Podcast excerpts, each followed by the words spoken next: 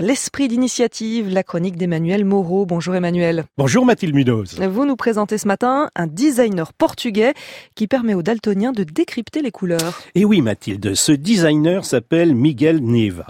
Lui n'a jamais eu de mal à reconnaître les couleurs, mais il connaît bien le problème rencontré par les daltoniens qui souffrent de ce trouble qui les empêche de distinguer certaines couleurs. Il avait lui-même dans sa classe un camarade atteint de cette anomalie de la vision qui coloriait le ciel en violet et qui faisait évidemment l'objet de moqueries. Alors, en 2008, il a imaginé un dispositif pour identifier différentes couleurs grâce aux formes dans le cadre de son mémoire de maîtrise à l'université de Minho au Portugal. Alors, expliquez-nous comment ça fonctionne. Alors, avec Color Add, chacune des trois couleurs primaires, c'est-à-dire le rouge, le jaune et le bleu, est associée à une forme géométrique basique. Le triangle, la barre et le triangle inversé. Et on peut encore aller plus loin. Par la combinaison des différents symboles, il est possible d'identifier une multitude d'autres couleurs. Je vous donne un exemple. L'orange est représenté par un triangle avec une barre, c'est-à-dire la combinaison du rouge et du jaune. Et c'est un formidable espoir pour tous ceux qui souffrent du daltonisme. Et oui, euh, Mathilde, les daltoniens représenteraient 8% de la population masculine et 0,5% de la population féminine. Là, il n'y a pas de parité. Quand la plupart des personnes peuvent reconnaître jusqu'à 30 000 tons différents, les daltoniens, eux, ne peuvent en identifier plus de 800. Alors, vous imaginez, lorsqu'ils consultent une carte, euh, je sais pas, un plan de métro ou n'importe quel ouvrage illustré, ce trouble peut se révéler très handicapant.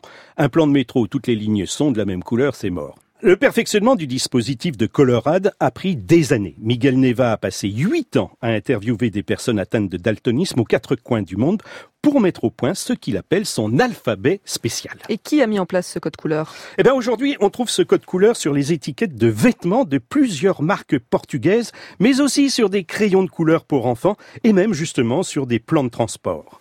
En 2014, un groupe de développeurs portugais l'a utilisé pour créer une application dans le but de reconnaître automatiquement les couleurs via la caméra d'un smartphone. Ce dispositif a été reconnu par l'ONU pour son impact mondial. Les entreprises et les institutions qui souhaitent utiliser ColorAd dans leurs produits doivent en acheter la licence, mais une version gratuite est disponible pour les écoles et les universités.